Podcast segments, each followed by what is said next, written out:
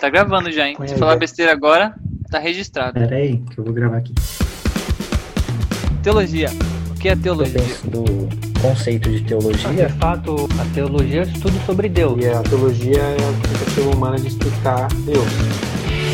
Teólogos Anônimos. Quatro caras desconhecidos discutindo teologia.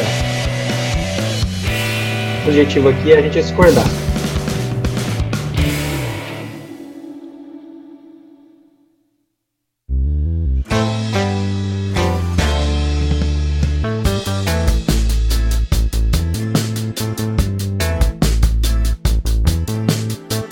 E é isso aí, galera. Estamos começando aqui mais um episódio dos Teólogos Anônimos, episódio de número 9.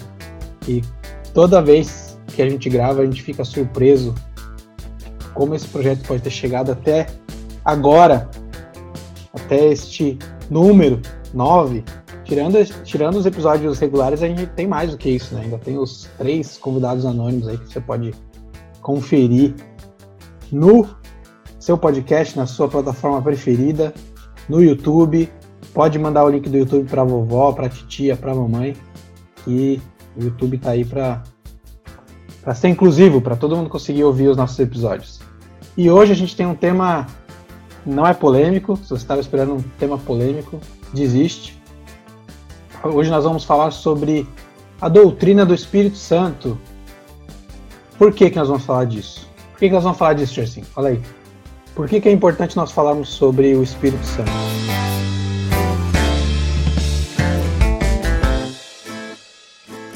Ah, sim, é importante nós falarmos sobre o Espírito Santo, principalmente acima de todas as outras questões, porque o Espírito Santo é Deus, né? Então, do mesmo jeito que nós é, percorremos é, a nossa nossa caminhada em conhecer o Deus Pai e conhecer o Deus Filho, da mesma maneira tem que ser com Deus Espírito Santo, porque os três são um e têm a mesma importância. Os três participam da criação e da obra redentora que nos dá vida eterna com a Trindade para todo sempre. É isso aí. E aí, Gué, por que, é importante falar do Espírito Santo? O Espírito Santo é sensacional. ah, porque ele tem o papel muitíssimo importante dentro do, do cristianismo. Não tem como a gente falar de cristianismo se não falar do Espírito Santo, do selo que nós temos, né, do, daquele que está sempre conosco, que é o nosso amigo, o nosso conselheiro, consolador, aquele que nos capacita. Então, a, a, vida cristã tem que ser uma vida no Espírito, né, com o Espírito, movida pelo Espírito. Então, por isso que é importante a gente falar falar e aprender. Eu acho que o Espírito Santo hoje em dia ele tem sido muito é, confundido por várias teologias assim diferentes, né?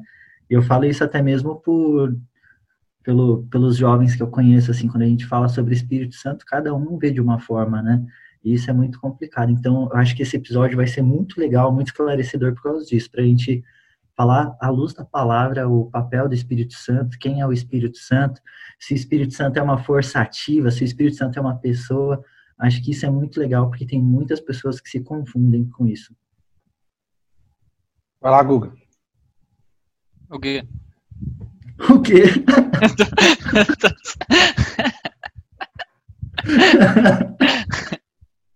Acho que é essencial a gente falar sobre o Espírito Santo e desmistificar um pouco, né? Eu acho que hoje nas igrejas brasileiras e no conhecimento evangélico existe uma mistificação sobre o Espírito Santo. E a gente entender o papel do Espírito Santo, a gente entender quem é o Espírito Santo, a gente ter uma clareza sobre a pessoa e a obra do Espírito Santo, transforma completamente a forma como a gente enxerga o evangelho e também qual que é o fruto da nossa experiência cristã. Então, muitas vezes, quando as pessoas enxergam o Espírito Santo de formas diferentes, ou por evangelhos até diferentes, né?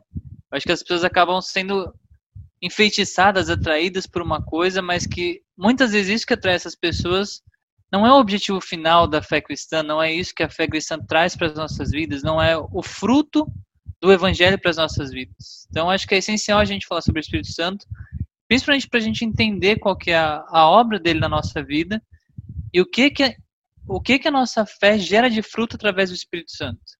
Então acho que é essencial a gente debater esse assunto, a gente esclarecer esse assunto e tentar contribuir para o crescimento de, de quem assiste a gente aí de alguma forma.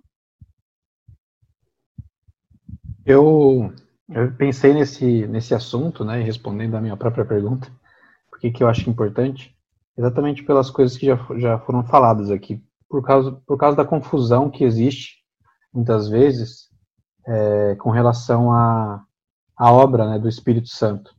E, e é algo tão bonito aquilo que o Novo Testamento, principalmente, descreve como a obra do, do, do Espírito Santo, e às vezes a gente acaba a gente que eu digo, né, sempre generalizando os evangélicos num pacote só, acaba, a gente acaba diminuindo o Gersim que gosta de generalização.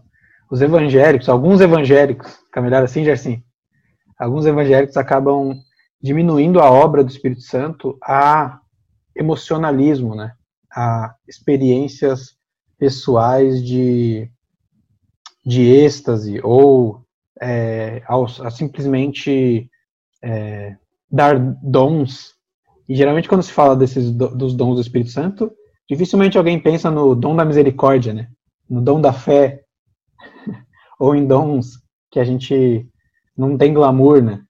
Gente, as pessoas geralmente pensam em, no dom de línguas, porque chama atenção, porque é algo, né, sei lá, sei lá qual que é o glamour disso, mas é, normalmente, essa confusão, principalmente que me incomoda, que é, às vezes, as pessoas esquecerem um pouco da, da, da obra Espírito Santo que o Novo Testamento descreve e diminuir a isso.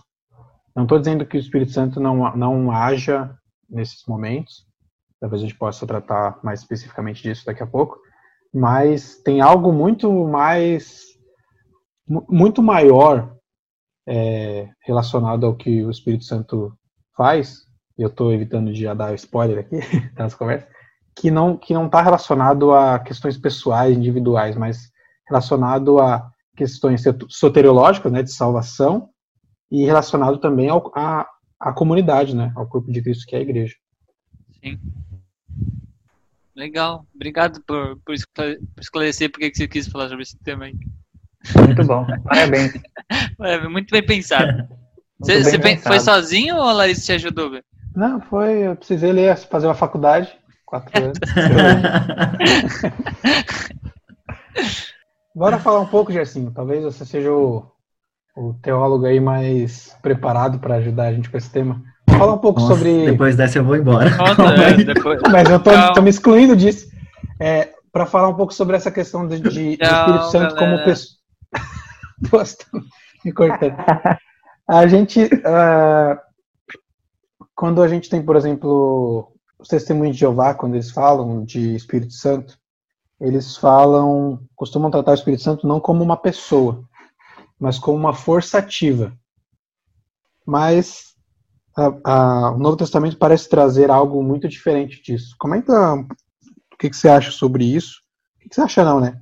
Que, que, qual que é a sua compreensão da, da doutrina do Espírito Santo de acordo com a palavra de Deus. O Espírito Santo é uma pessoa ou é uma força ativa? É algo impessoal?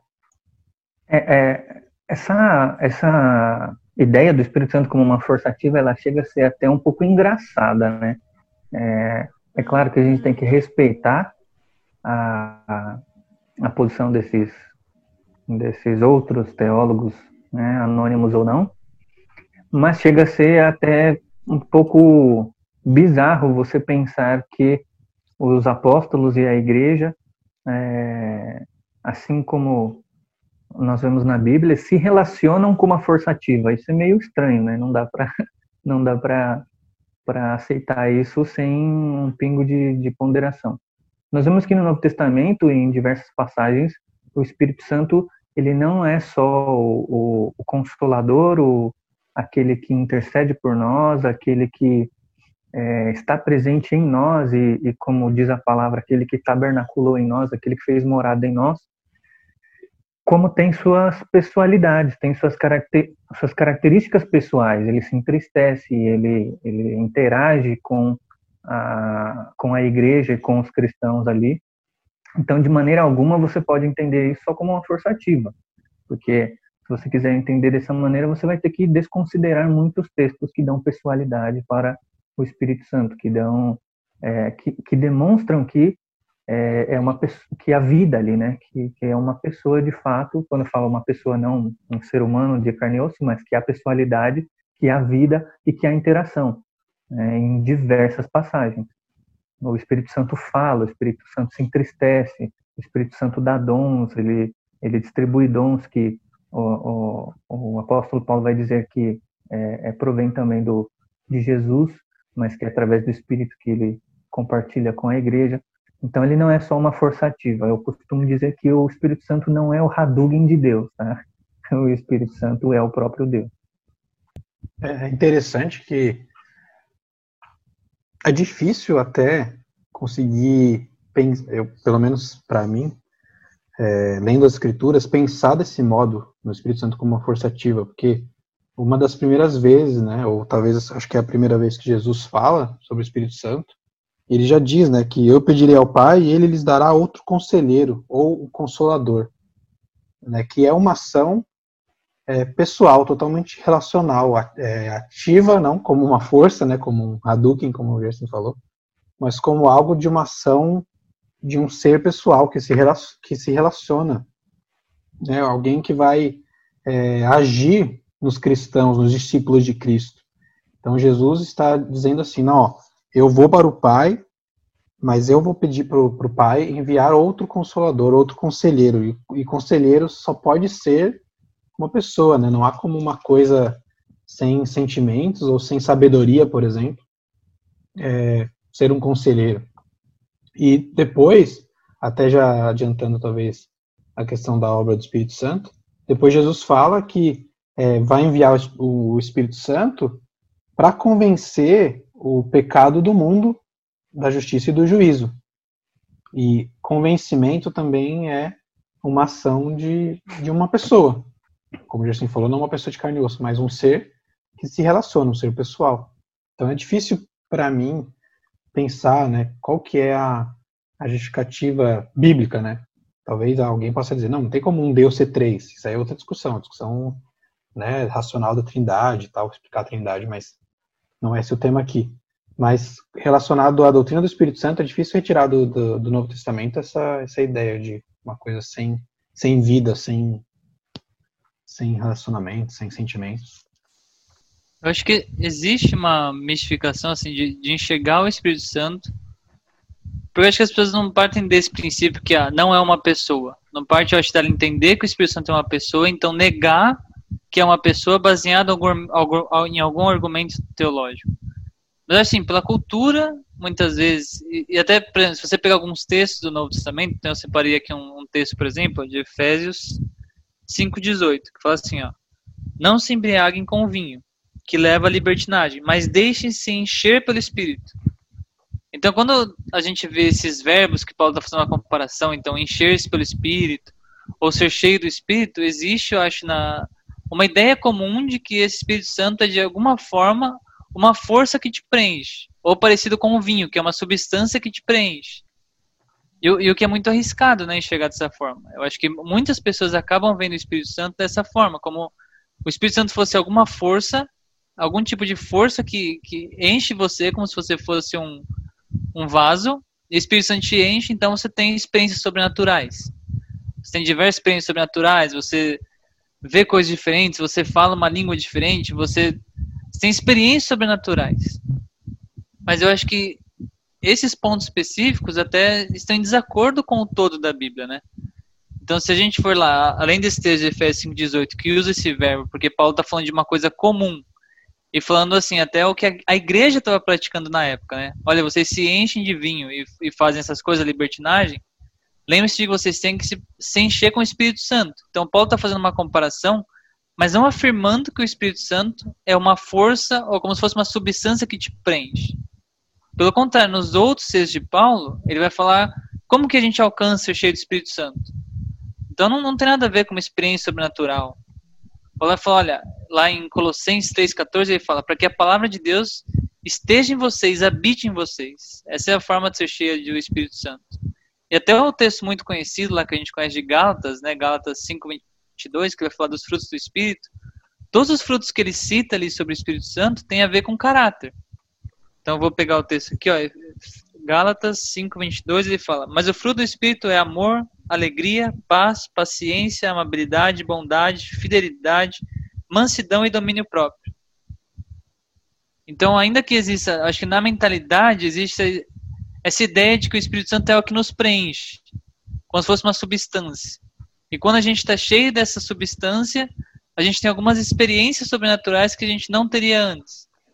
Mas a experiência sobrenatural que eu acho que o Espírito Santo proporciona para a gente é mudança de caráter. É isso que a Bíblia fala aqui, olha, o, o, que, o que você tem que buscar, na verdade, é essa mudança de caráter. É que sua vida produza esses frutos que a Bíblia chama de frutos do Espírito. E que a Bíblia está ensinando para a gente que a única forma, na verdade, de alcançar esses frutos e de ter essa mudança de caráter é através do Espírito Santo, não existe outra forma. Então isso identifica como uma pessoa. Quando a gente começa a ver dessa forma, e quando a gente pensa em substância, realmente, então ah, eu estou cheio, significa que eu estou cheio daquilo, eu tenho experiência que ele me proporciona. Mas quando eu começo a olhar para caráter, eu já não vejo mais como uma substância que me preenche, mas como alguém que eu devo imitar. Então, quando eu falo assim, olha, por exemplo, eu tenho que ser mais parecido com o Gercinho, eu tenho que ser mais parecido com o Lucas, ou eu tenho que ser mais parecido com o Gregory. Quando eu, quando, quando eu tenho uma pessoa com um padrão de vida, um padrão de conduta, e eu falo, olha, o fruto que, que a sua fé produz em você é ser mais parecido com essa pessoa, então eu começo a entender que não é só estar tá cheio de algo, mas é uma mudança de caráter que me leva a agir de uma forma diferente e ser um imitador de alguém. E é isso que essa pessoa do Espírito Santo produz na gente. Por isso que Paulo vai falando, olha, eu sou imitador de Cristo. É isso que o Espírito Santo proporciona a gente. O quanto mais a gente é parecido com Jesus Cristo, o quanto mais a gente é parecido com esse Espírito Santo, o quanto mais esse fruto do Espírito uh, se revela através da nossa vida, né? Então não só uma experiência sobrenatural rasa, que a gente tem uma experiência com. A gente vê alguma coisa diferente, a gente fala alguma coisa diferente, mas a gente sai daquele ambiente e a nossa vida é a mesma. Mas não, o Espírito Santo é essa pessoa que está ao nosso lado e, e nos transforma profundamente. Muda o nosso caráter, muda a nossa conduta, muda a nossa forma de enxergar, muda a nossa forma de pensar, que nos consola, que nos ensina.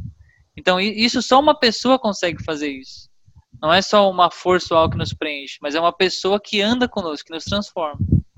Entender isso eu acho que é essencial para nossa fé, né? Quando a gente passa dessa perspectiva, a gente começa a ver o Espírito Santo como uma pessoa só e não como algo místico que nos preenche e que nos toma, né?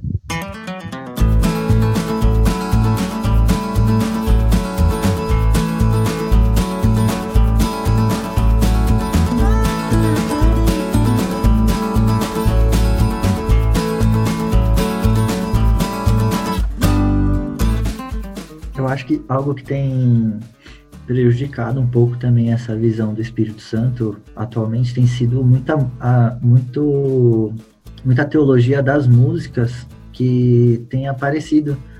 Né? Então, hoje em dia, a gente vê muitas igrejas canta, e muitas músicas que acabaram ficando popular no meio cristão que falam sobre és bem-vindo aqui, enche-me de ti, e aí na hora que você vai ver, não parece que é uma pessoa, volta a parecer que é uma força ativa, né? Que ela entra, que ela sai, ela volta, ela. É. Então acho que isso tem misturado tanto a cabeça da igreja, né? Até aquela música do. que o Baruch fez uma versão com Leonardo Gonçalves, o Santo Espírito, és bem-vindo aqui, vem inundar, encher esse lugar.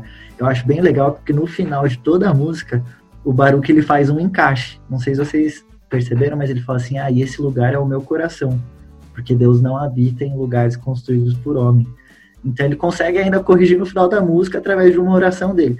Mas para quem não tem essa visão teológica, fica nessa confusão mesmo, né? De que o espírito vai, o espírito vem, é bem-vindo. É aquilo, né? Eu sou salvo, depois eu perco a salvação. Tem dia que eu tô com o espírito, tem dia que eu, eu tô sem o espírito. Então acho que é a, a brincadeira música... do vivo ou morto. É. Vivo! Vivo! Então eu acho que a, a, as músicas da, da igreja mesmo, ela tem se prejudicado mesmo, né? Assim, o, o papel do Espírito Santo através das músicas tem surgido aí muitas, muitas dificuldades de compreensão mesmo do que é o Espírito, né? Uma questão de foco, né? Que às vezes não é que está uhum. errado, né? Porque a própria, o, o, texto que o Gustavo leu fala de encher do Espírito. Mas uhum. a questão do foco, né? O foco no, na experiência acaba deixando de lado é, outras coisas. E aí a gente poderia dar outros exemplos aqui. Às vezes um foco numa doutrina ou numa coisa e, e você, em detrimento de expor outras coisas da Bíblia, acaba deixando a nossa teologia manca, né? Eu acho que é isso que acontece nesse, nesse caso dessas músicas, né? De falar de encher. Porque a gente não pode esquecer a pessoalidade do Espírito Santo e ele habita em nós.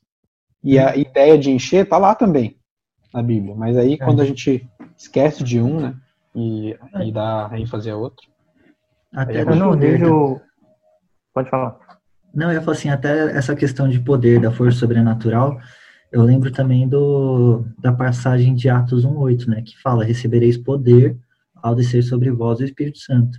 Mas ele já direciona, né, e sereis as minhas testemunhas, né, então ele já direciona o papel do Espírito também no meio dessa ação do poder do Espírito, que a palavra fala.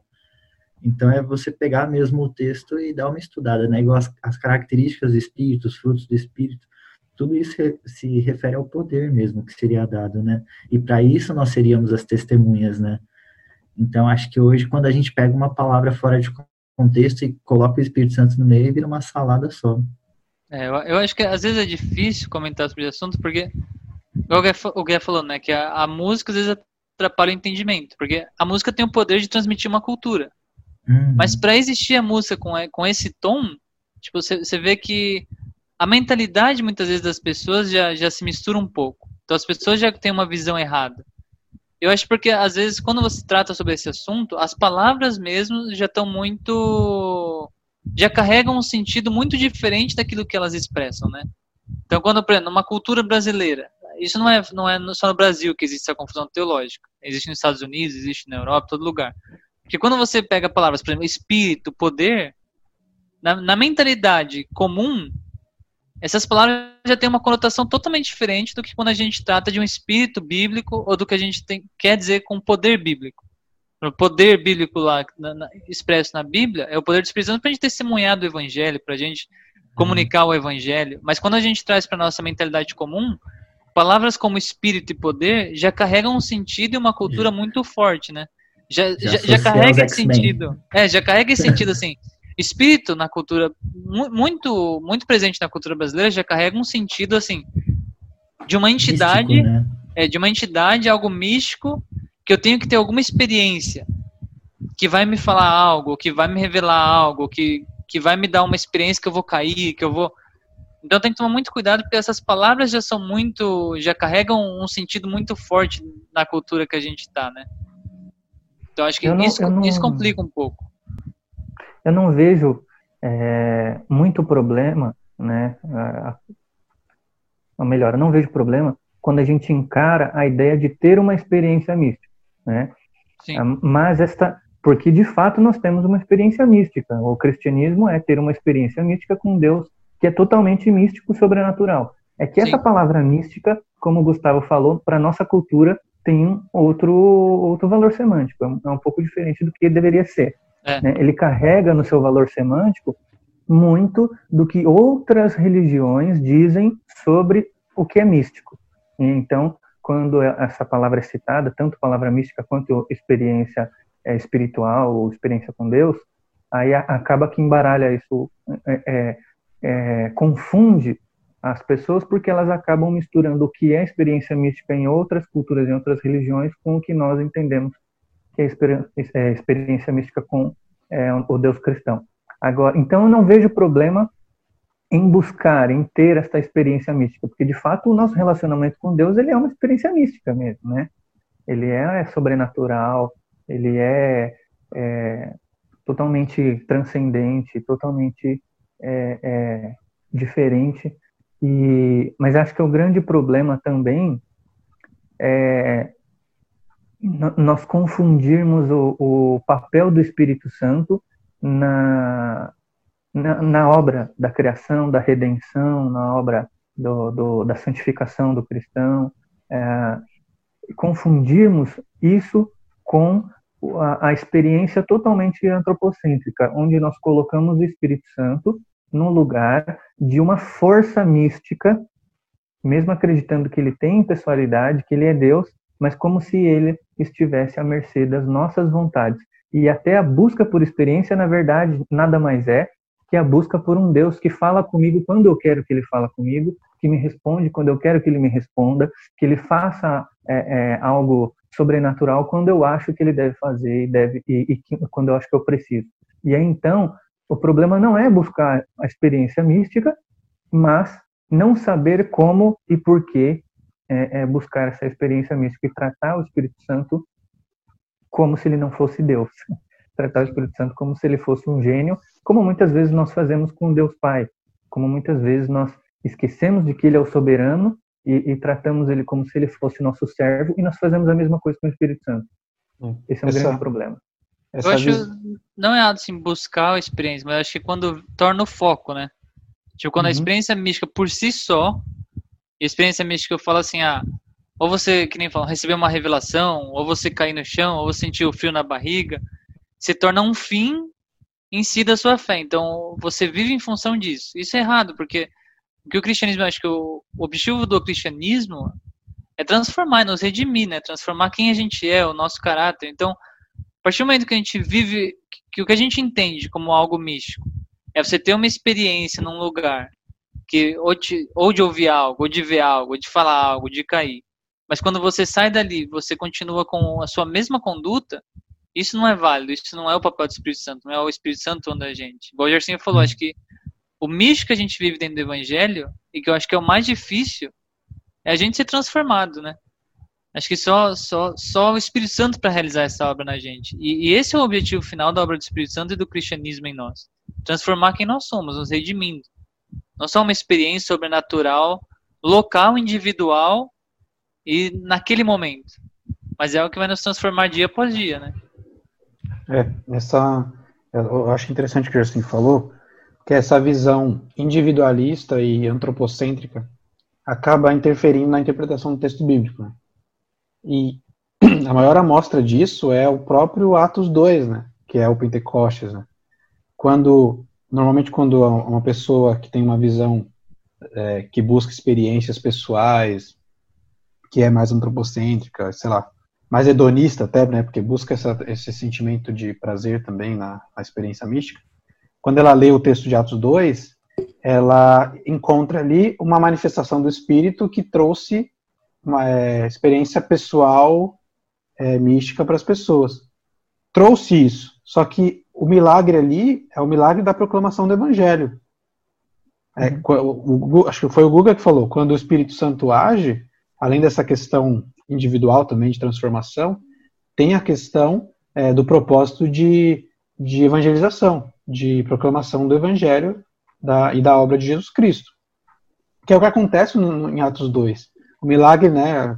A gente sempre, sempre fala disso, mas pode ter gente que não, não sabe. Mas quando você lê o texto, o milagre não é que as pessoas falavam em outras línguas, mas as pessoas começaram a entender a mensagem do evangelho na sua própria língua. Então foi um milagre no ouvido, né? Não foi um milagre na língua. Foi um milagre na compreensão, no ouvido. E, e qual o objetivo? O objetivo que Cristo falou, né? O, é, vocês vão receberão poder, como o Gregor falou, e vocês vão proclamar o evangelho a toda criatura, vocês vão proclamar até os confins da terra. E essa proclamação está intimamente ligada à obra do Espírito Santo, que é aquilo que eu falava no começo, né, a ligação do, do da obra do Espírito Santo como algo na, na comunidade, né, usando a comunidade para proclamar o evangelho. Não estou dizendo que não haja obra individual, pelo contrário, existe a obra de santificação no crente, mas é, nunca vai ser isolada, né? E não, e, e não dá para usar Atos 2 para falar sobre experiência de, de, que eu vou no culto, começo a falar em língua e rolar no chão. Não tem a ver com isso. Tem a ver com a proclamação do evangelho. E aí isso é uma interpretação bíblica totalmente desvinculada do meu sentimento, do que do, de algo individual, é, antropocêntrico. Não. É uma interpretação que, que olha para o texto e busca a obra de Deus ali, o que Deus estava fazendo ali e qual era o propósito de Deus com aquilo ali. E não era simplesmente trazer uma renovação individual seres humanos. Era, lógico, salvar vidas, né, individualmente, mas tinha a ver com a obra de Deus, não tem a ver com comigo, tem a ver com o que Deus estava realizando. E edificação da igreja, né? Então, quando a gente vai ver lá os dons do Espírito Santo, ninguém alcança um dom. Deus não mantém sua igreja pelas nossas capacidades e pelas nossas qualidades. Ele nos escolhe, nos usa para edificar a igreja, mas concede os, os, dons a nós através do Espírito Santo. Então, o momento que você tem alguma experiência que você diz sobrenatural, mas a experiência não, não serve para edificação da igreja, então tem alguma coisa errada aí. Porque é Deus agindo através do Espírito Santo, capacitando os crentes para que eles possam edificar a igreja. Então Deus não escolhe manter, Deus não escolhe o Gustavo para abençoar a igreja pelas capacidades e qualidades do Gustavo. Jamais isso. Mas ele usa o Espírito Santo para edificar a igreja, para distribuir dons para a igreja, para que aquela igreja seja edificada, né? Então, novamente, assim, não é algo individual, uma experiência só minha, mas que tem que toda experiência que eu tenho com o Espírito Santo tem que contribuir para a edificação da igreja, do corpo de Cristo. É interessante que os textos que o apóstolo Paulo se refere à, distribuição dos dons, tanto a igreja de Corinto quanto a igreja de Efésios, de Éfeso no caso, ele diz que Deus derrama dons para que, uh, através da manifestação dos dons, o irmão edifique o próximo, até que todos tenham pleno conhecimento da pessoa de Cristo. Então, ali ele já deixa muito, muito claro qual é o propósito do dom. O propósito do dom é a edificação do corpo, para que o corpo tenha o pleno conhecimento de Cristo, para que o corpo, que no caso é a igreja, tenha capacidade de proclamar, corresponda ao seu chamado primário e universal de todos os crentes, que é proclamar, que é fazer de, da, da obra redentora e da pessoa de Cristo conhecido, para que outras pessoas glorifiquem a Deus. Então, esse derramamento, né, essa distribuição de dons a partir de Deus, a, a partir de Deus Pai, do Deus Filho, através do Espírito Santo, não tem muito a ver, entre aspas, tá? Claro que tem a ver, mas o foco principal não é o indivíduo. O foco principal é glorificar a Deus, é capacitar a igreja para glorificar a Deus.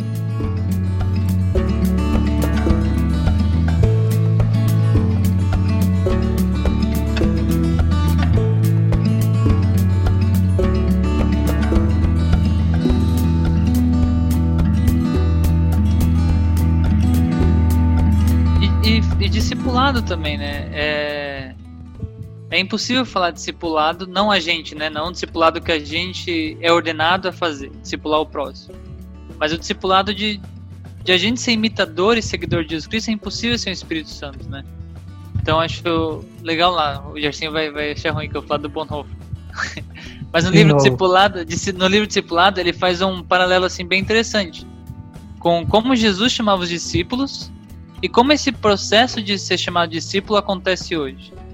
Então, para o cristão, né, a obra do Espírito Santo é essencial. Então, quando a gente fala em discipulado, discipulado tem dois sentidos, né? Então, igual qual Paulo disse, ó, eu sou imitador de Cristo e vocês me imitem. Então, tem o sentido de nós fazermos discípulos, nós ensinarmos as pessoas, mas de nós também sermos imitadores de Cristo, de nós olharmos para Cristo e seguirmos Jesus Cristo. Isso é ser cristão.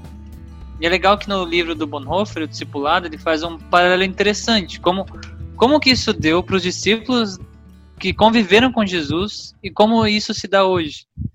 E o papel do Espírito Santo hoje é fundamental para que esse processo discipulado aconteça nas nossas vidas. É pela obra do Espírito Santo que a gente pode hoje ter fé, que a gente pode hoje, pode hoje seguir a Jesus. Então Jesus convida os discípulos, olha, você me siga.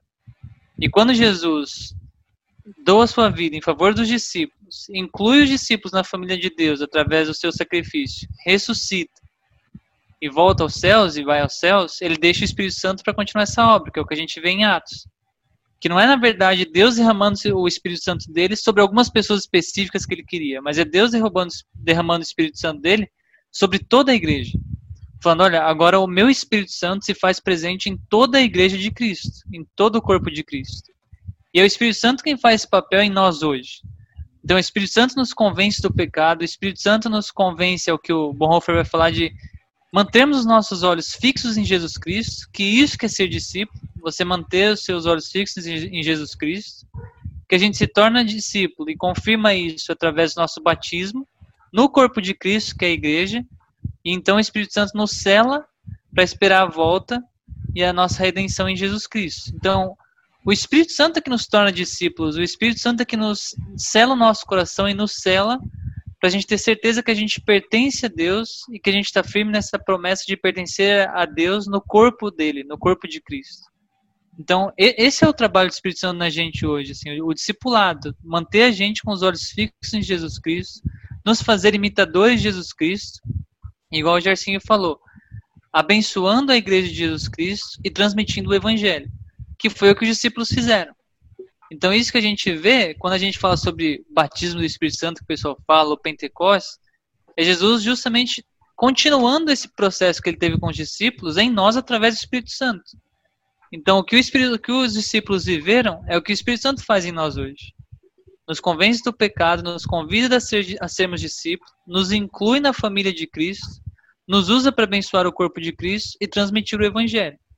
Então, é, isso é papel do Espírito Santo na gente, na nossa vida e na vida da igreja. O Gersinho falou dessa, dessa ação mística também, né? E assim, também não tem como desconsiderar isso. Porque a gente sabe que pro, para o nosso alcance foi feito um milagre, foi operado algo grandioso, né, para nos alcançar, para a gente ter a, o conhecimento da cruz e sermos selados. Então, a, o, pelo menos a minha visão, o Espírito Santo também não é limitado, né, ao que a gente acha, porque na Bíblia a gente vê também operando de diversas formas, sabe? Deus fazendo animal falar, Deus fazendo tantas coisas grandiosas, trazendo a fé também como o, o artefato que liga a gente a tudo isso. Então, acho que quando a gente fala de Espírito Santo, é difícil a gente também limitar ele a só, só algumas ações que a gente acredita, né? Não sei, eu queria saber de vocês também, como vocês enxergam isso. Porque, assim, experiência com o Espírito Santo, né? É algo muito pessoal. Mas queria saber de vocês, assim, como vocês visualizam isso. Se para vocês uh, se limita aos dons do Espírito, ou se existe isso também para vocês, das experiências sobrenaturais. Não sei, queria ouvir um pouquinho de vocês três. Acho que quando a gente fala em, em experiência com o Espírito Santo e, e, limitar, enquadrar ele em um formato específico, eu acho que a, a gente acaba criando, é, limitando o Espírito Santo e suas ações, a gente acaba criando um ídolo. A gente acaba fazendo aquilo que a gente citou no início. A gente acaba é, fazendo do Espírito Santo e, e, tendo com o Espírito Santo uma, uma experiência é, totalmente antropocêntrica, onde ele só faz e corresponde ao que eu quero. É, por isso, eu acredito é, que nós devemos encarar a pessoa do Espírito Santo como nós encaramos qualquer outra pessoa da Trindade. Do mesmo jeito que nós adoramos e buscamos relacionamento com o Pai, do mesmo jeito que nós adoramos e buscamos relacionamento com Jesus, o Filho, nós temos que fazer com o Espírito Santo. Não há diferença alguma entre eles, né? Ah, ah, agora, é claro, quando nós falamos de, de manifestação de dons, quando falamos é, de milagres, de questões mais sobrenaturais, aí nós precisamos ponderar muito é, é, sobre essas questões, porque é, acaba que a gente confunde muito é, emoção com, com o que nós chamamos de toque do espírito, né? nós acabamos é, confundindo muito alguns dons, principalmente dons de língua, dom de profecia e tudo mais, é, com um emocionalismo, com é, sei lá, não vou nem, nem, nem falar muito sobre isso, porque a gente acaba, às vezes, é, é, atingindo alguém. Mas a grande questão é, eu acredito em tudo isso, mas eu acredito em tudo isso do mesmo jeito que está na Bíblia, né? E para isso nós precisamos de uma interpretação bíblica honesta, né? Nós falamos sobre o dom de línguas, e pelo menos ao meu ver, eu não sei de vocês, mas a minha posição é essa, há uma, um, um exagero, né, é, quando nós falamos sobre dom de línguas e o seu propósito e como ele se dá, a, a ponto de virar meio que às vezes um, um, uma brincadeira, sei lá, é, e até o próprio entendimento do que é o dom de línguas, né? É, não só como ele se, se manifesta, mas o, o que é e para que serve. E numa, numa opinião particular é, é, de interpretação bíblica, eu vejo que o dom de línguas ele não tem nada a ver com língua angelical, né? não, não tem muito, não tem muita, você não tem respaldo bíblico para isso, né? É, como nós falamos, Deus derrama os dons através do Espírito Santo para a proclamação da sua palavra. Então, se você pegar em Atos, todas as vezes que aparece manifestação de dons, ou melhor, de dom de línguas, é para a proclamação do evangelho. É para que alguém que não fala a língua daquele que está pregando entenda na sua língua. E aquele que está pregando fala numa língua que não é sua para o receptor da mensagem ter compreensão de quem é Jesus, da obra redentora dele. E não tem nada a ver com língua angelical. É, e, e, não tem nada a ver com não entender, muito pelo contrário. Quando acontece, quando se dá, é porque a pessoa que está ouvindo, o receptor da mensagem, tem que ter plena consciência do que ele está recebendo, que é a mensagem sobre a obra redentora de Jesus. Então, eu acho que é, quando nós falamos de relacionamento, de, das questões místicas e milagrosas do Espírito Santo, é, a gente tem que sim acreditar que tudo o que está na Bíblia acontece até hoje, porque a Bíblia é a palavra de Deus, inerrante, mas que para isso nós precisamos ter uma boa interpretação bíblica, né? Porque se não, se não tivermos essa, essa boa interpretação bíblica, a gente acaba criando é, é, é fábulas e fantasias através de algo que não é fantasia, que é real. O que eu penso sobre isso, que o Gregor está falando, quis saber a nossa opinião, é que assim, é complicado porque, e assim, por experiência própria, muitas das experiências que a gente tem, elas tocam apenas nas nossas, as nossas emoções. E o que eu quero dizer com isso é que elas são superficiais. Então, eu acho que muitas delas não são obras do Espírito Santo. Por que, que eu estou falando isso?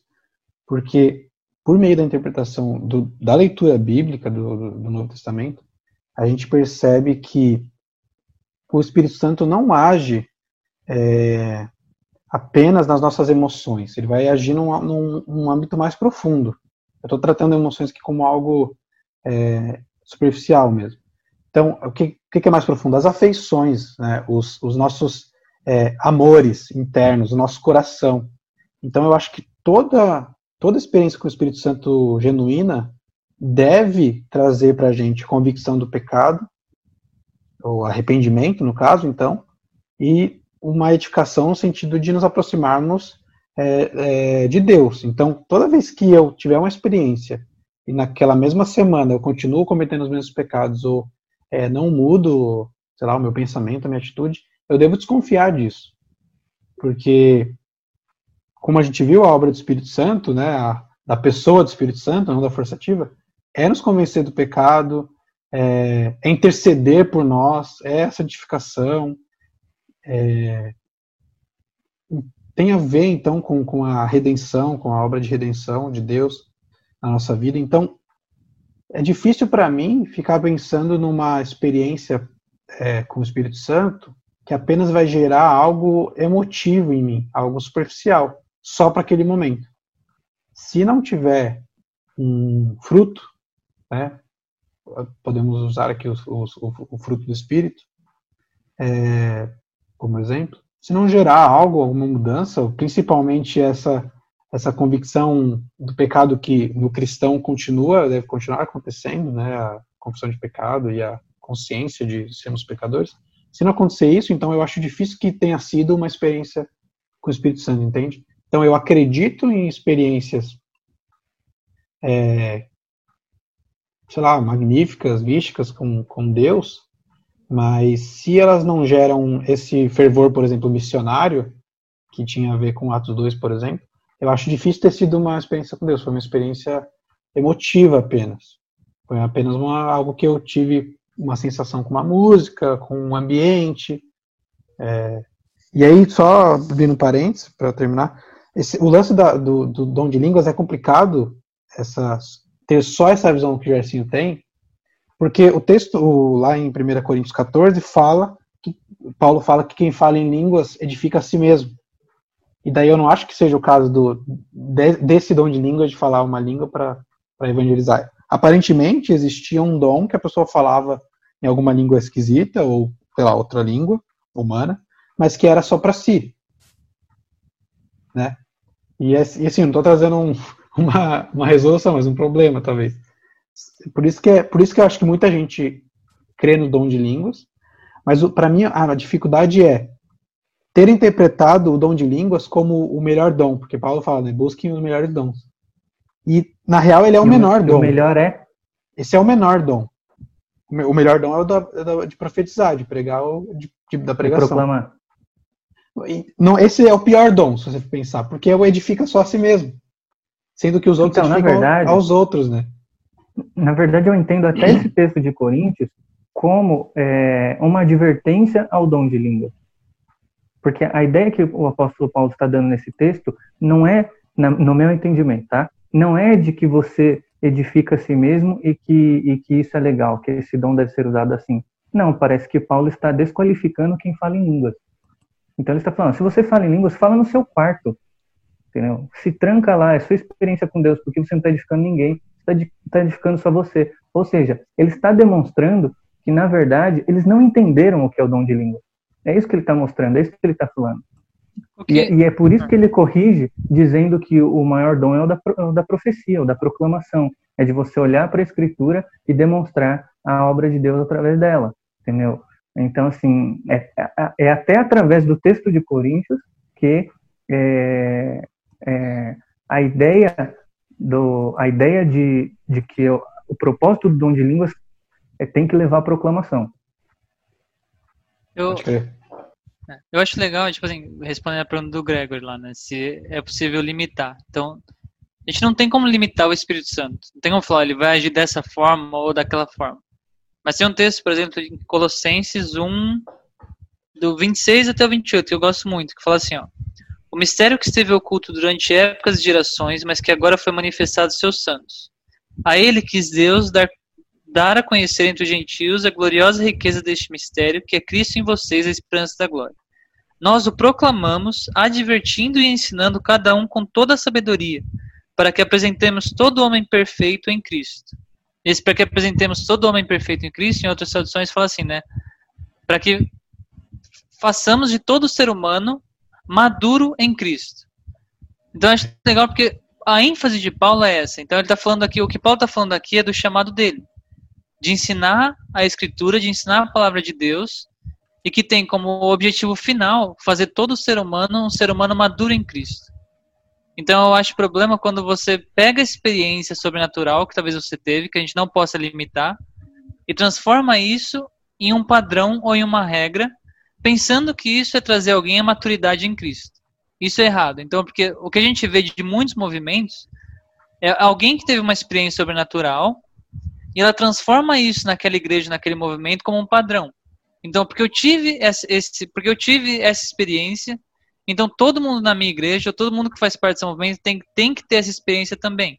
Então, se eu cair e rodei três vezes, então todo mundo tem que cair e rodar três vezes, porque isso é ser maduro em Cristo. Se eu choro quando eu ouço a música, ou se eu, quando eu ouço a música eu acho que eu estou em outro plano, então todo mundo tem que sentir isso, porque isso é maturidade em Cristo. Então, você vê hoje surgindo um monte de igreja, um monte de movimento que pega essas experiências que eles citam como sobrenaturais e transforma isso como padrão.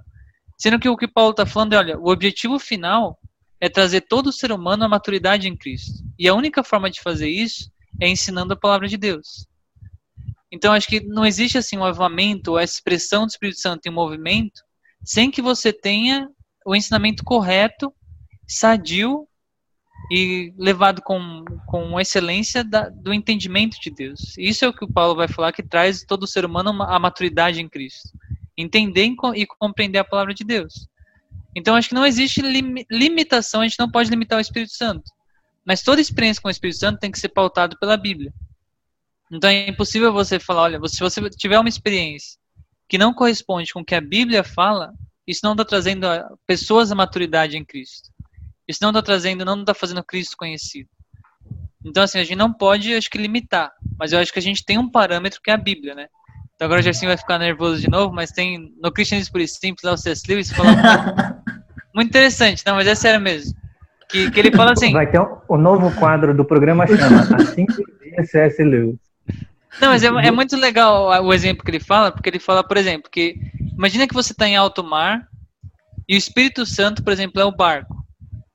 Só que você precisa de um mapa. E esse mapa é a Bíblia. Porque se você estiver em alto mar, com, pode ser o barco que for. sem um mapa, ou você vai chegar no lugar que você não deveria chegar, ou você vai acabar afundando porque você vai colidir com algo que você não gostaria de colidir, porque você não sabe o que tem pela frente. Então, assim, a gente não pode limitar o Espírito Santo, porque é Deus, a gente não pode limitar.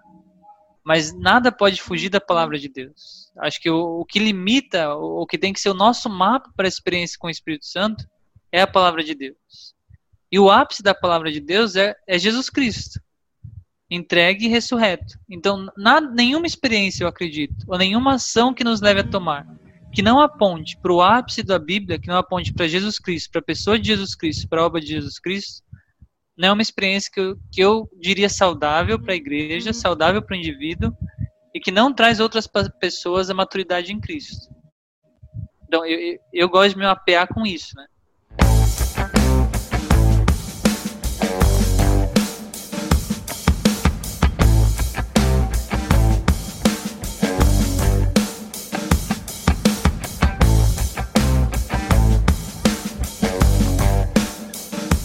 Na hora que vocês estavam falando aí de Paulo, o versículo fala aqui, né? Cadê? Ah, eu quero que todos vós faleis em línguas, mas muito mais que profetizeis. É, eu quero que é. todos vós falem em línguas. e aí? É, só que ele fala que se é, pra, se é você ora em línguas, tem que buscar a interpretação. É. Mas eu acho assim, eu acho que então, Paulo tá falando. É importante, é importante ah. entender o contexto do, do, do, do, do texto. Porque Paulo ele já está falando de um, de um culto racional, ou seja, ele chega à igreja de Corinto, escreve a ela, porque a igreja de Corinto era uma igreja famosa por ser pecadora, carnal. Ele chama a igreja de crentes carnais. Ele fala que a igreja não tem, é, apesar de manifestar dons, não tem é, características de arrependimento, características de contrição. Ou seja, ele diz: muito, o que Paulo está querendo dizer é porque às vezes a gente lê o texto e não percebe o tom irônico de Paulo. Mas, é, especificamente nesse texto sobre o dom de línguas, Paulo está sendo irônico. Paulo está dizendo: ó, oh, vocês acham que são é, espirituosos, mas vocês não são, vocês são desviados, vocês são carnais. Vocês falam em línguas, mas vocês não proclamam, vocês não profetizam, vocês não fazem o outro crescer nem conhecer de Cristo. Se é para falar esse tipo de língua, fale na sua casa. Edifique-se a si mesmo. Sabe quando você está é, tá conversando com alguém e essa pessoa acha que está fazendo certo, você corrige ela e ela acha que você que está corrigindo errado, aí você pega para ela e fala assim, então toma a tua vida, faz o que você quer. É isso que o Paulo está falando. Se tranca na sua casa e edifica-se a você mesmo. Porque no culto, isso não edifica ninguém. Isso, você está fazendo que... bagunça. Entendeu? Eu acho que, assim, eu acho que, porque nesse versículo, eu acho que Paulo não está condenando falar em línguas. Então ele não está falando assim, ó, nem, ah, não fale nem fale em línguas. Mas eu acho pelo contrário, é aquilo que a gente está falando, assim eu acho que a igreja começa a buscar uma, algo que não estava contribuindo tanto para a edificação do corpo de Cristo. Então é isso que ele está falando. Ele está falando assim, ó, não fale em línguas. Se você falar em línguas, está errado. Ele não está falando isso. Mas talvez ele esteja falando assim, ó, muda um pouco o foco de vocês. Eu não estou falando que é errado falar isso. É isso que ele está falando, ó. E eu quero que todos vós faleis. Ou seja, ele está se colocando assim, diferente do que muitos de vocês pensam, eu não estou me colocando contra. Mas pelo contrário, tipo assim, tá bom, vocês falam, tudo bem, mas talvez esse não seja o foco mais importante, não é o mais importante que vocês vão fazer. Porque eu, é, é que eu quero, é nesse ponto que eu quero chegar. Senão você cria uma cultura, naquilo que a gente falou de levar maturidade, uma pessoa a maturidade em Cristo. Né? Então assim, então todo mundo, então você vai criar uma igreja que as pessoas vão buscar falar em línguas. E quando aquela pessoa falar em línguas, ela vai achar assim, nossa, agora eu alcancei o ápice da minha vida cristã. Mas de maturidade em Cristo, isso não, não simboliza nada. É aí que tá, entendeu? Então o foco eu acho que é, é outro. Hum. Mas também não dá para desconsiderar que na Bíblia existe o dom de línguas. Eu não desconsidero. Não, não, não dá para desconsiderar. E, e, nem, e nem condenar, né? Hum, tá falando, não, é, é então, errado. Isso, é isso que eu acho também assim, complicado, porque principalmente os mais conservadores, eles praticamente condenam, tipo, é horrível, não, falar em línguas não serve pra nada, não presta não, não, não mas aí depende da, depende da visão, se o, é... se o cara é sensacionista ou não, mas aí já é uma outra discussão. O sensacionista, ele não acredita, não é que ele não só acredita em dom de línguas, ele não acredita em várias outras coisas, tá? Hum. Ligadas aos dons. A mas, por exemplo, questão, agora fal falando sério. A interpretação desse texto de, de Coríntios é, é, que Paulo está dizendo, vocês não sabem o que vocês estão fazendo, estão fazendo errado. É, tipo, é talvez vocês. É, é isso, tipo assim, é aí que tá, não é tanto no, no no falar em si, mas como era utilizado. mas como era utilizado, como está Aham. sendo feito. Sim. O, o, o Esse é o importante É o que acontece Porque, hoje. sinceramente, vamos, vamos, Então, fazer- vamos, exatamente. vamos ser É sinceros, assim. verdade. Não, não tô questionando, não tô questionando nem condenando. é isso Eu, falando. Eu, eu não falo, nunca falei, mas alguém fala, não acho errado, não acho contra. Mas um curso de domingo, pensa no curso de domingo, tem um visitante. Três ou quatro pessoas começam a. Eu acho que assim, causa mais estranhamento do que alguém chegar e explicar um versículo bíblico pra pra essa pessoa. Não é falando sobre que é isso que o texto está falando, né? É, entendeu? Por isso a, a É isso que tá interpretar, falando. né? É. Do Então, assim, você fala- exatamente o que acontece hoje em dia. O, É, o 1 isso- Coríntios 14, eu ia falar isso. Ele, é importante estar falando sobre, sobre ele hoje, porque é, acontece isso. Isso que, tá, que tá, parece que Paulo está falando com, com o nosso contexto hoje. Porque nós, eu, eu, eu, pelo que eu lembro, nós aqui já participamos de cultos desse tipo. Que você Vários. vai em em que de 100 Vai pessoas o aguentar todo mundo Vai, agora. eu continuo até hoje, brincadeira. 50 pessoas falando em línguas. E assim, Paulo tá dizendo assim, ó. É, eu, ele fala aqui, dou graças porque eu falo em línguas mais do que vo- vocês todos. Mas na igreja eu prefiro falar cinco palavras compreensíveis para instruir os outros a falar 10 mil palavras em uma língua. É Então. Paulo humildão, né, velho? Eu Eu, acho. eu fiquei, eu lembrei de uma situação assim, né? Quando eu era adolescente, que eu tava começando na fé, eu ia em várias igrejinhas, né? Aí tinha uma que eu ia, mano, que era muito, muito assim, era, tinha um momento do culto específico, era depois do louvor, praticamente a última música, e aí começava todo mundo a ter uma manifestação do Espírito Santo, né? E eu achava aquilo muito diferente, né? Porque eu era novo na fé. Aí Hoje eu lembro daquilo e eu penso, mano do céu, o que, que era aquilo? Então, por exemplo, eu vou, eu vou, lá- eu vou Porque falar assim. ficava tipo uns 40 minutos e tipo, eu que era novo na fé, eu não entendia nada do que estava acontecendo, não mudava em nada da minha vida. E, tipo, era Então. 40 minutos. O maior foco do, daquele culto era essa parte, onde ficava lá o pessoal se mexendo, falando em línguas, tipo, para um visitante, é isso que o Lucas falou, mesmo não impactava em nada, né? E até Hoje assim, eu- até pra alguém igual você falou que é novo na fé, eu falar assim, do meu exemplo também. Quando eu era adolescente, estava ensinando na fé, eu fui numa igreja assim, eu, eu me senti mais oprimido do que edificado, porque eu achei que tinha alguma coisa de errado comigo. Porque assim, comigo não aconteceu nada. E eu, eu, achei, eu comecei a pensar, nossa, será que eu tenho pecado? Será que tem alguma coisa errada comigo? Nossa, as pessoas são muito mais maduras. E com tudo isso que a gente Na tá verdade falando, era. É, devia ser também, né? Zoeira. Mas assim, eu eu- citando Bonhoeffer toda hora. eu, eu fiquei eu fiquei confuso assim. Eu falei, meu, deve ter alguma coisa errada comigo. E aí que eu acho errado, porque você acaba criando uma norma. Aí, qual, qual que é a diferença, por exemplo, a gente gosta muito de falar do fariseu, né, que foi lá e orou, nossa, obrigado Deus porque eu não tenho que me arrepender. Que, qual que é a diferença desse fariseu, que a gente critica bastante, e do cristão que fala em línguas, e aí ele começa a se achar santo e mais maduro que outras pessoas porque ele, ele desempenha isso. Então, assim, com tudo que a gente está falando da obra do Espírito Santo, é isso que a gente tem que tomar cuidado, porque eu acho que a obra do Espírito Santo na nossa vida leva à contrição, à edificação. Sim. Então, se em algum momento eu acho que eu tenho um dom, mas eu, eu começo a colocar nesse dom orgulho, ou a me sentir melhor do que outras pessoas por, por ter isso, por fazer isso, aí começa a se tornar complicado. E é isso que acontece às vezes. As pessoas olham assim, É. vira uma competição, e a pessoa que não fala tá fora, ou ainda tem alguma coisa, não é tão maduro. E sem Não. contar que dom é dado a cada um de acordo com a vontade de Deus, né? Não é todo mundo que vai ter o mesmo dom, né? Isso, isso não, não- É. eu acho que isso não pode ser para validar a sua fé. Isso que eu tô falando. Porque tem pessoa que acaba utilizando isso, ainda mais, tipo assim, pessoas novas na fé que acabam utilizando isso para validar a fé. Se a pessoa não, não acontece isso com ela, ela acha que ela não é crente de verdade, que ela acha que ela não é salva, ela acha que ela tem algum problema. E isso, na minha opinião, assim, é- gera muito dano para a fé da pessoa, né? Então tem que ser um assunto assim, tratado com muito cuidado, eu acho.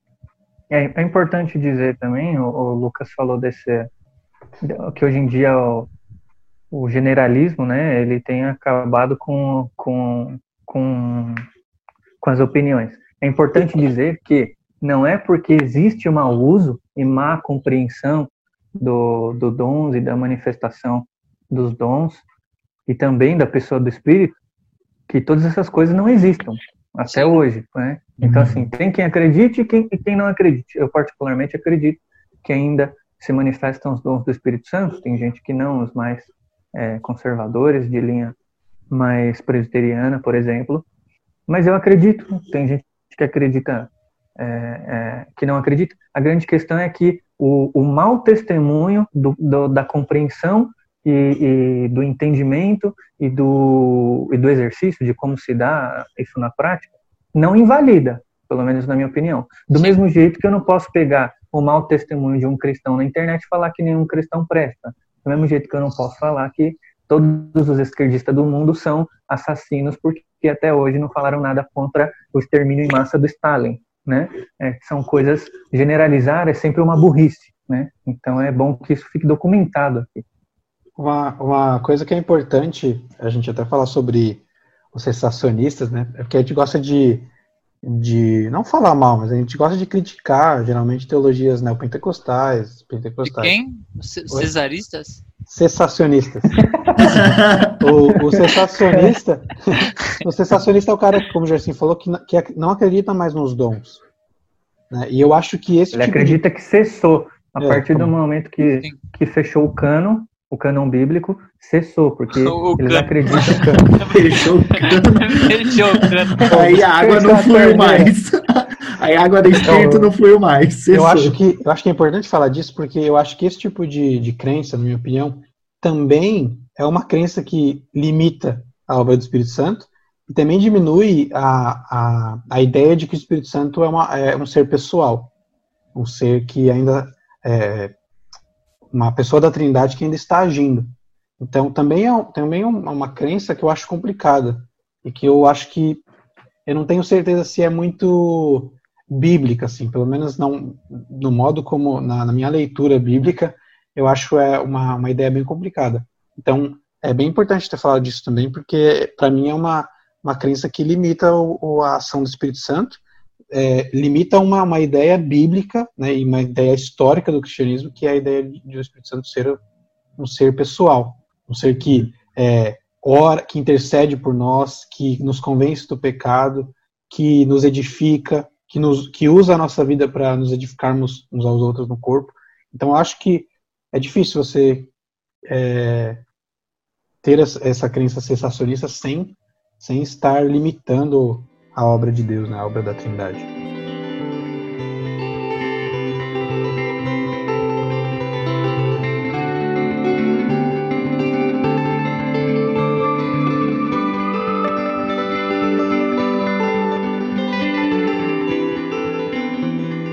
Ô Lu, faz, Lucas, faz um resuminho aí do, do que é o cessacionismo e o continuismo, porque tem muita gente que provavelmente não ouviu falar sobre isso. Cara, é basicamente o que a gente já, já falou, né? O, o cara que é sensacionista, ele não acredita mais que existam dons espirituais, que o Espírito Santo não concede mais aqueles dons, né, de 1 Coríntios, de Romanos, é, porque a, ele acredita que a uni, único objetivo desses dons é, tinha a ver com, com a como é que eu posso dizer, com a proclamação do evangelho ali, naquele período, e com a, o fechamento da, da revelação da palavra de Deus, né, do livro. Então, e o continuista somos nós aqui. E aí pode entrar o mais neopentecostal, pentecostal, ou às vezes mais tradicional, como o batista, por exemplo, que acredita no dom de língua, mas tem que ter a. Essa é clássica do batista, né? Existe dom de língua, mas tem que ser interpretado, tem que ter alguém interpretando ou você mesmo interpretar. Então, essa é a ideia: continuismo que acredita que os dons do Espírito ainda existem, porque é a ideia de edificação da igreja. Então, é, o Espírito Santo, tá, é, a obra dele está ligada à proclamação do Evangelho, mas o Espírito Santo age na edificação mútua do corpo também, digamos assim, fechado, entre aspas, né? A edificação é dos irmãos na igreja.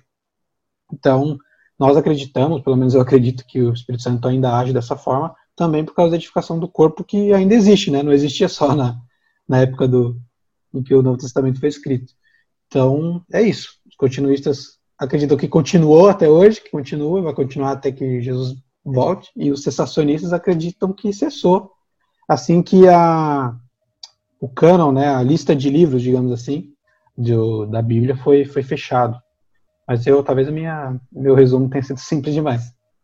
Eu acho que assim, uma, a, o Gustavo falou dessa credencial, né, que muitos acreditam, e eu acho que é um ponto a ser abordado, até porque o livro que eu vou indicar sobre esse assunto, então eu já vou introduzi-lo, né, que é esta ideia do batismo do Espírito Santo.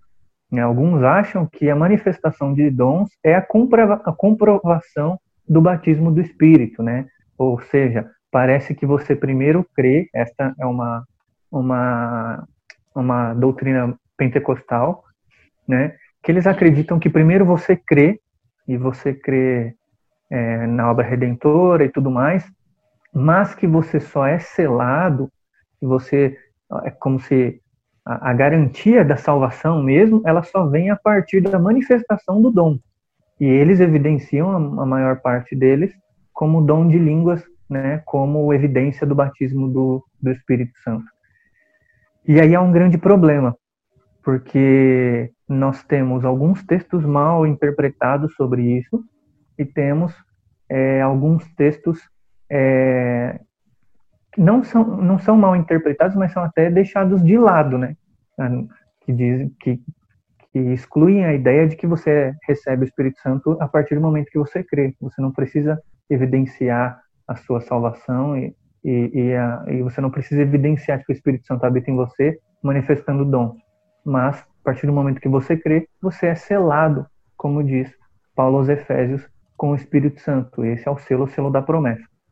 Então, assim, há uma, há uma, há uma grande confusão né, a partir da manifestação dos dons como chancelamento da, do batismo do Espírito. Eu gosto sempre de citar, porque assim, quando nós falamos de batismo do Espírito, muitos chamam isso de batismo do Espírito com fogo, né, o batismo de fogo. Eu gosto sempre de citar o início do, do, do Evangelho de Mateus na fala do João Batista. É, quando João Batista está batizando, batismo de arrependimento, e, e então Jesus vai de encontro a João Batista, e João Batista aponta para Jesus e, e, e, diz, né, eu não sou digno nem de amarrar as suas sandálias, eu batizo com águas, que é o batismo de arrependimento, mas virá aquele que, que batiza com espírito e com fogo. Né? E aí, a interpretação dos pentecostais é que aquele que batiza com espírito e com fogo é como se fosse o mesmo batismo, mas não é. Ali, o João Batista, pelo menos no texto bíblico, se utiliza de um, de um formato de pregação que os profetas se utilizavam, que é um, o, uma poesia. É, esqueci o nome, não me lembro se é, se é paralelismo antitético não me lembro se é esse nome, mas é um paralelismo em que ele contrapõe as ideias. Então ele diz, ele batizará com o Espírito Santo e com fogo, como se fossem ideias opostas. E ele vai dizer, a pá está em suas mãos. Ele é, é, separa o joio do trigo, ou seja, aquilo que é do Espírito e aquilo que é do fogo. E, e, e ele lançará no fogo aqueles que não, aqueles que de fato são joio que não são trigo, que não são é, é salvos. Então o que João é, Batista está dizendo é que Jesus ele é o responsável por salvar através do Espírito e por condenar através do fogo, né? Não que o batismo de fogo é o batismo do Espírito.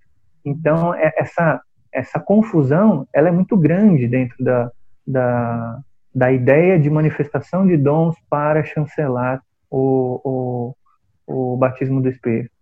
Já falei muito, o que vocês acham? Legal. Não, é o Jacinto tá falando agora, eu até pensei, né? Que a gente tava. Você vê que legal, né? A gente partiu de uma pergunta, tipo assim, a gente pode limitar o Espírito Santo. Mas você vê que como, às vezes essa experiência leva a gente a colocar um monte de regrinha, e às vezes utilizar esses dons é limitar. Porque então você uhum. limita. Aquele que nunca falou, então, tá para você é limitado.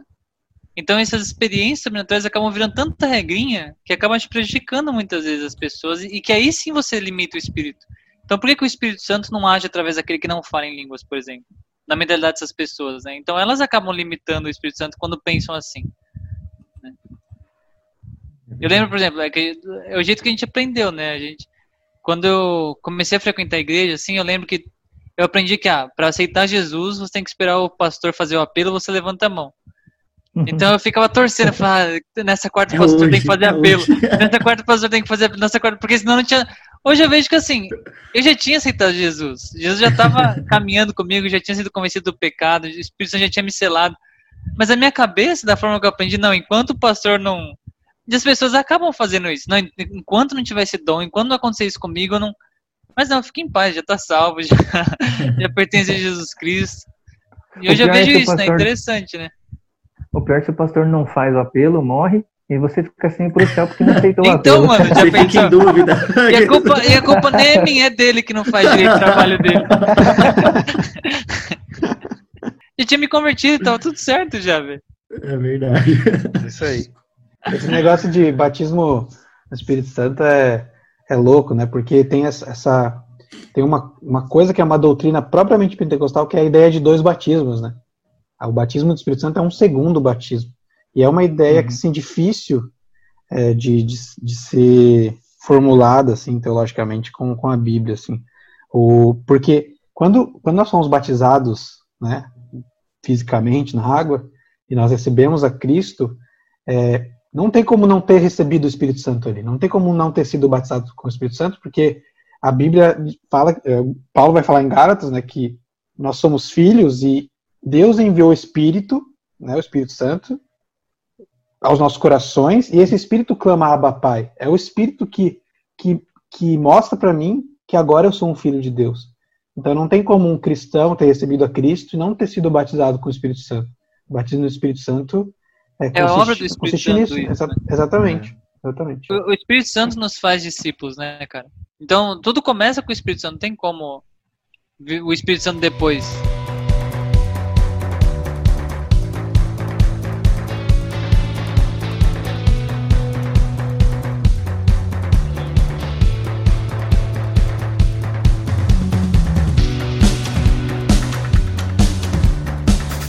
Eu queria só fazer um comentário. O Espírito Santo, nós temos que enxergá-lo como, você que está ouvindo aí, enxergá-lo como Deus. É o, alguém que estava presente desde, desde a criação e que age para realizar ou para fazer ser realizada a obra redentora das Escrituras, a obra redentora que Deus começou né, lá no início de tudo. Então, você não pode excluir o Espírito Santo de nenhuma parte da Bíblia e não pode excluir o Espírito, o Espírito Santo de, da Trindade. Né? É, não tratá-lo como Deus, não tratá-lo como uma pessoa, como um ser pessoal que age ainda hoje na igreja e no mundo. Então o Espírito Santo está aí e a Então- própria revelação do, de Cristo em nossos corações passa pelo Espírito Santo, como nós estamos dizendo. Né? A obra é, salvadora de convencimento do pecado, do- da justiça e do juízo passa pelo Espírito Santo. Então, lembrem do Espírito Santo como Deus. Nunca esqueça disso. E agora, pessoal, vamos indicar nossos livros bem rapidinho. Vai lá, Gerson, você que já está segurando o seu livro na mão aí, indica aí. É, assim, é, antes de indicar meu livro, queria dar uma, uma dica se você quer estudar mais sobre o- a pessoa do Espírito Santo. É, a, a gente tem vários, várias teologias sistemáticas que, que tratam desse assunto de- com esse assunto de maneira ampla, né? Nós temos o do, do Gruden, do Berkoff, do Franklin Ferreira, entre outras, né? Existem várias Hein? boas. Bonho- Bonhoeffer? Não. Só pensa em Bonhoeffer. O- Só pensa em Bonhoeffer. O- Mas eu vou indicar um livreto aqui, ó, tem no máximo 120 páginas, do John Stott, que se chama Batismo e Plenitude do Espírito Santo. É, ele não vai falar sobre a doutrina do Espírito Santo em si, mas ele vai falar sobre é, essa diferença de entendimento, né? Sobre o batismo do Espírito Santo. Como os mais tradicionais, os mais conservadores, entendem o que é batismo e plenitude do Espírito Santo e como os pentecostais é, é, entendem este, esse, esse mesmo acontecimento, né, de batismo do Espírito Santo. E aí ele ele ele faz com que essas duas ideias conversem. É um livro muito esclarecedor porque o, o, o Stott ele é bem didático, ele é bem é bem legalzinho o livro, vale a pena. Ah, um livro que eu que eu vou indicar não tem aqui em mãos. Ah, deixei no Brasil, mas é foi, foi uma leitura muito boa. É um livro pequeno do, do Augustus Nicodemos, que é Cheios do Espírito, que vai falar desse texto de Efésios 5:18. É bem interessante que ele desmistifica um monte de de ideias sobre o Espírito Santo, justamente as, de o que significa ser cheio do Espírito Santo e qual que é a, a medida para você falar, eu sou cheio do Espírito Santo. que ele vai justamente falar que não são experiências ou que não é uma força, uma substância que te enche, mas que é justamente essa mudança de caráter, né? Então o que ele vai falar é que a, a marca que nós somos cheios do Espírito Santo é o quanto nós nos parecemos com Jesus Cristo, com a pessoa de Jesus Cristo. E isso que é que é a marca do Espírito Santo nas nossas vidas e que também isso que vai trazer como evidência que o Espírito Santo de Deus é uma pessoa, né? não é uma força ativa, mas é uma pessoa. Então ele se aprofunda bastante no tema, mas é uma leitura bem simples, bem bem esclarecedora. É um livro que eu indico para todo mundo aí, muito bom. Cheios do Espírito, Augusto Nicodemos. Eu queria indicar o livro do pastor Franklin Ferreira, com o prefácio do Russell Shedd, ó. Russell Shedd aparecendo aqui de novo. Avivamento para a igreja, o papel do Espírito Santo e da oração na renovação da igreja. É muito legal porque ele faz um resuminho é, sistemático da, do que é a doutrina do Espírito Santo na, na história né, da igreja cristã.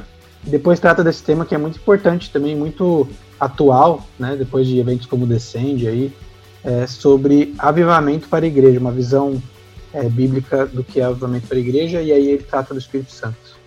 De, aí depois ele foi lá e pediu voto pro Bolsonaro, velho. é melhor ficar escrevendo. No final só, né, ele faz um apêndice para falar mal de comunista. É sério? Não, eu tô zoando, pô. É porque É sério. cada dois posts dele, um é falando mal de comunismo e de, de progressismo.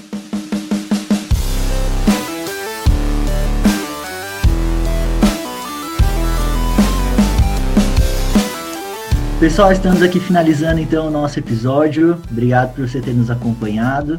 E também siga as nossas redes sociais, siga lá no Instagram, Teólogos Anônimos, no YouTube também. Não se esqueça de se inscrever no canal, dar o seu joinha para ajudar, compartilha bastante o nosso vídeo. Obrigado mesmo, Lucas. Como que é a nossa loja lá? Qual o endereço da nossa loja de livros? É o www.teologosanônimos.weebly.com, que é o W-E-E-B-L-Y.com. Como diz o Google, não precisa falar certo. O importante é você entrar lá e comprar um livro pelo nosso link. Tá, tá falando em línguas aí já, mano? Weebly. Como é que é?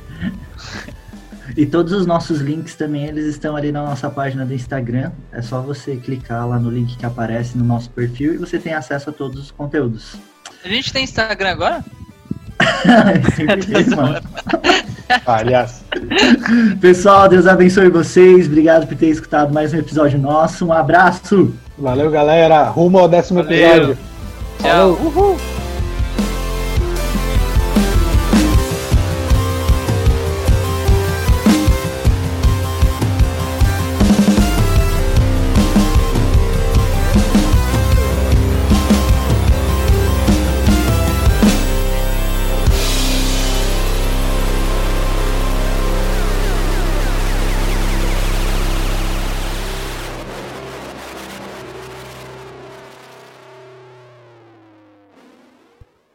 O Gui vai indicar o do Benihim, Bom Dia Espírito Santo. Eu, eu visitando aqui a casa de um teólogo essa semana aqui, um, um de nós aqui, eu achei esse livro lá na estante, hein, galera? Ah. Eu achei esse livro lá. é pra queimar. Eu. A gente, a gente compra Eu confesso daí. que eu tenho.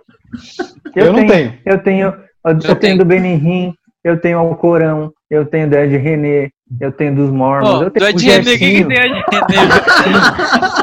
Olha só, o, o me deu de aniversário uma vez um livro do Charles Finney. Quem que é Nunca esse, li- mano? Nunca li, mano, desculpa. Pô, o do Benny com- mano, se eu for numa, se eu for numa livraria e tiver o livro do Benny eu compro, porque é pra ninguém mais comprar, velho. Pelo menos tá em casa, Pô, tá me seguro. dá a caixa desse livro aí. É, me dá... Esgotei na Amazon, velho.